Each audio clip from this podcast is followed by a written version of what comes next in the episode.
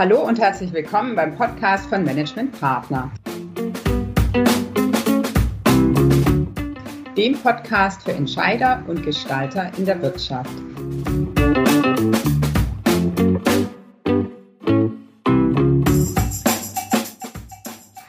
Dies ist der erste Teil unserer Podcast-Reihe über fünf zentrale Prinzipien der Unternehmensentwicklung.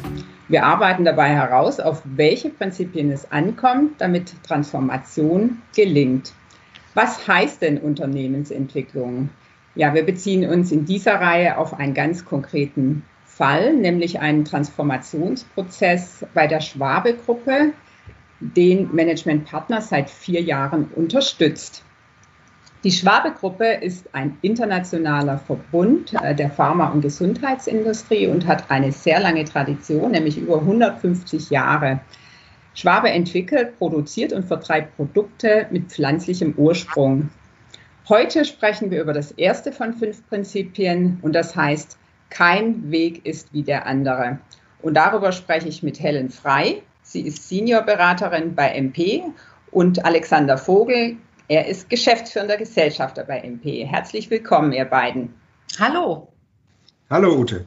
Hallo, schön, dass ihr da seid. Ja, zu Beginn hören wir ein Zitat von Olaf Schwabe. Er ist äh, geschäftsführender Gesellschafter der Schwabe-Gruppe.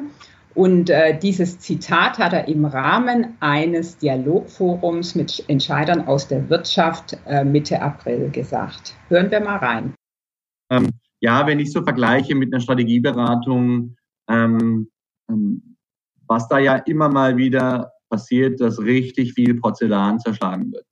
Und da wird auch ohne Rücksicht auf Verluste ähm, werden die Dinge dann umgesetzt, weil sie strategisch richtig sind, aber ähm, wenig einfühlsam. Und ähm, ich würde sagen, bei Management Partner ähm, ähm, ist das Besondere an der Stelle, dass sie sehr genau auf den Kunden auch eingehen und auf ganz individuell beraten und nicht das fertige Konzept, was sie schon in 15 anderen Unternehmen angewendet haben, dann eins zu eins ähm, einem überstülpen gefühlt, sondern dass man sehr wohl ähm, gemeinsam das entwickelt, ja, uns da geführt, ohne uns sozusagen ähm, zu sehr, ähm, ja, also mit gemeinsam eigentlich ähm, uns den, äh, die, den Weg entwickelt ähm, auf, die, auf den Weg. Also wir haben kein fertiges Konzept bekommen. Ja.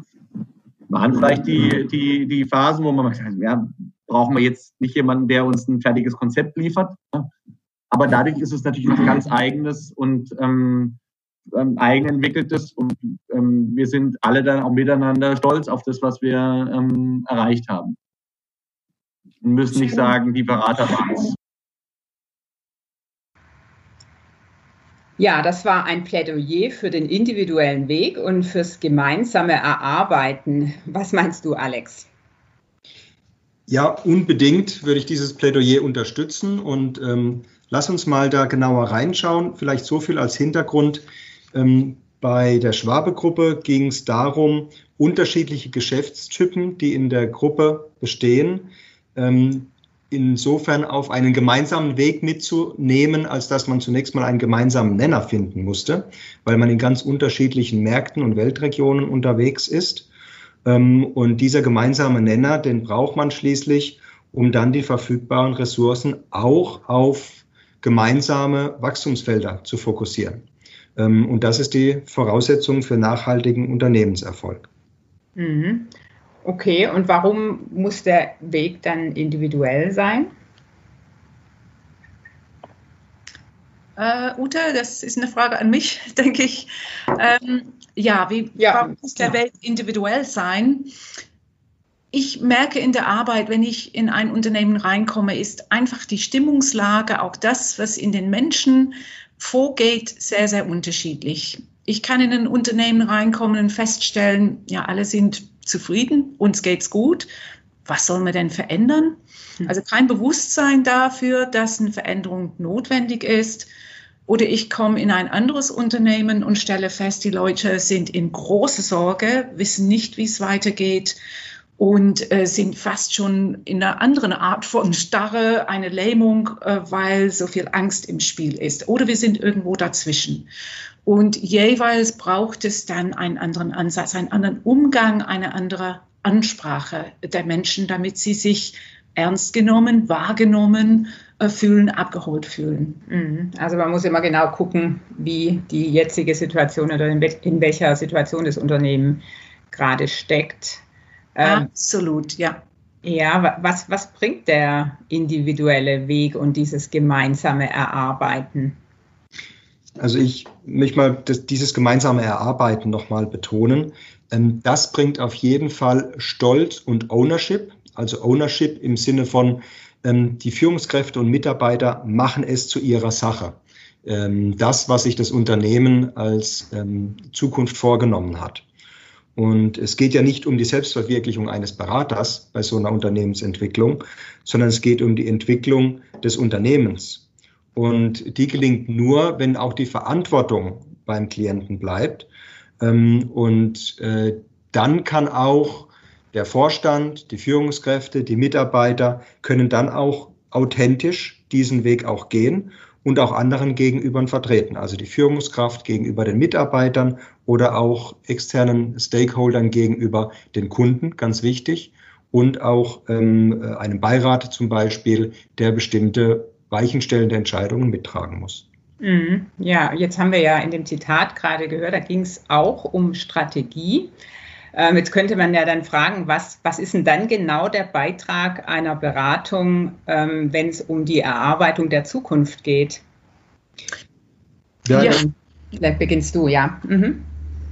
Äh, ja, wenn es um die Erarbeitung der Zukunft geht, es kann ja sein, wir werden gerufen, weil es heißt, wir wollen unsere Strategie schärfen, wir wollen unsere Strategie verändern. Und relativ schnell stellen wir fest, wenn wir dort anfassen, dann kommen andere Dinge mit in Bewegung. Und ich glaube, unser Beitrag ist immer mit dem Klient hinzuschauen und zu sagen, was steht jetzt gerade im Vordergrund? Was ist der Auftrag? Woran wollen wir arbeiten? Aber was wird dadurch mit in Bewegung gebracht?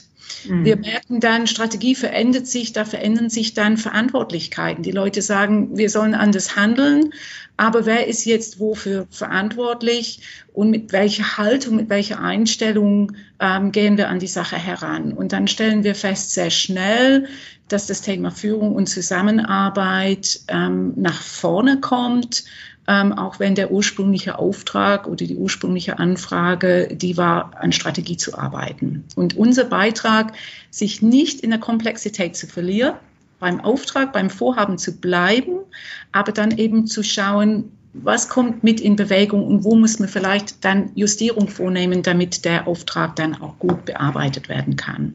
Mhm, okay. Alex, wie siehst du das? Was ist der konkrete Beitrag von MP? Vielleicht auch am, am Fall. Was, was hat MP genau gemacht? Ja, also ergänzend zu dem, was die Helen gerade sagte, ähm, gibt es natürlich auch sowas wie Strategie, Handwerkzeug.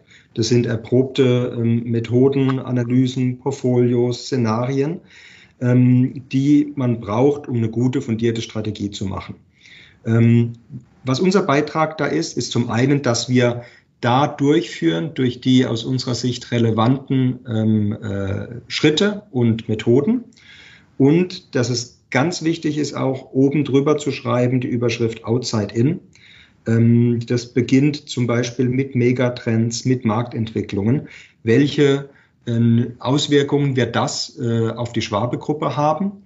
Ähm, und dann ist ganz entscheidend natürlich noch diesen nennen wir es mal, die strategische Nuss zu finden und zu knacken, ähm, mhm. die eigentlich so, ein, äh, so eine echte Vorwärtsperspektive dann auch ermöglicht. Also nicht einfach nur das Weiterdrehen des äh, bisherigen, sondern tatsächlich ähm, in den meisten Fällen, die wir kennen, gibt es so eine strategische Nuss, die man knacken kann. Im Fall von Schwabe war das zum Beispiel, ähm, dass wir ein ähm, gemeinsames Modell entwickelt haben, in dem sich alle drei unterschiedlichen Geschäftstypen ähm, wiedergefunden haben, auch eine gemeinsame Sprache gefunden haben.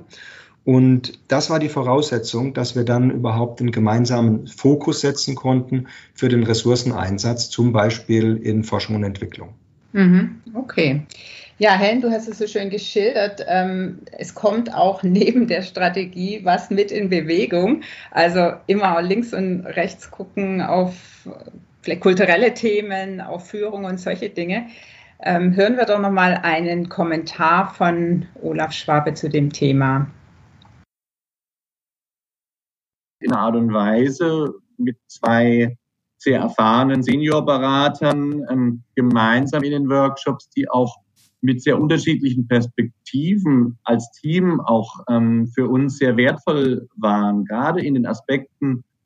Ähm, und bei uns waren es ähm, Frau Frei und Herr Vogel, ja. Und ähm, Herr Vogel hat immer so die Strategieperspektive abgedeckt, das die strategischen Themen, Organisationsentwicklungsthemen. Und ähm, Frau Frei eher die kulturellen, die Teamentwicklungsthemen und auch in den Einzelcoachings da ähm, sehr individuell beraten. Ja, er sprach vom Berater, Duo und verschiedenen Perspektiven. Warum ist das wichtig, Alex? Mehr als eine Perspektive sind immer besser, um dann auch tatsächlich besser zu verstehen und auch bessere Lösungen erarbeiten zu können. Deswegen achten wir darauf, dass unsere MP-Berater auch wirklich ähm, immer auf den Kontext achten und dass sie auch wirklich komplementär ähm, äh, arbeiten und dass wir nicht nur monodisziplinär unterwegs sind und die eine ähm, isolierte Aufgabenstellung mit der ähm, dem einen Berater vielleicht eigenen äh, Kernkompetenz bearbeiten, sondern immer mhm. im Team komplementär. Ja, okay, Helen, du hast gerade schon angesetzt. genau, genau. Ja, äh, bei Managementpartner finde ich spannend, wenn wir einfach auch auf unser Team schauen, äh, die Spanne der Erfahrung, ähm, die Altersspannen, ähm, die Internationalität und die unterschiedlichen Hintergründe. Man spürt es in den Projekten mit den Klienten auch, dass man daraus für das Projekt viele Vorteile ziehen kann, dass man auch miteinander streitet, was ist der richtige Weg aus diesen unterschiedlichen Perspektiven heraus. Ähm, Schwabe ist ja ein international äh, aktives Unternehmen und da haben wir auch diese Unterschiedlichkeit auch dort abgebildet. Und ich denke, darin geübt zu sein mit sehr, sehr unterschiedlichen Denk- und Arbeitsstilen äh, ist sehr, sehr hilfreich für eine, für eine fruchtbare Zusammenarbeit in der Veränderung. Ja. Das ist übrigens auch ein, ein Tipp an unsere Klienten, ähm, die Teams grundsätzlich interdisziplinär zusammenzustellen und auch nicht nur die, die Befürworter mit reinzunehmen, sondern vielleicht auch die Skeptiker. Ähm, da wird eine richtig gute Entwicklung draus. Ja, sehr schön. Ganz herzlichen Dank euch beiden für das Gespräch. Das war sehr interessant. Ja, das war der erste Teil der Podcast-Reihe Fünf Prinzipien der Unternehmensentwicklung. Vielen Dank fürs Zuhören. Die Links zu den weiteren vier Teilen finden Sie in den Show Notes. Weitere Infos, Links und die Kontaktdaten von Helen Frei und Alexander Vogel finden Sie ebenfalls in den Show Notes oder unter www.management-partner.com. Bis zur nächsten Folge bleiben Sie munter, Ihr Team von Management Partner.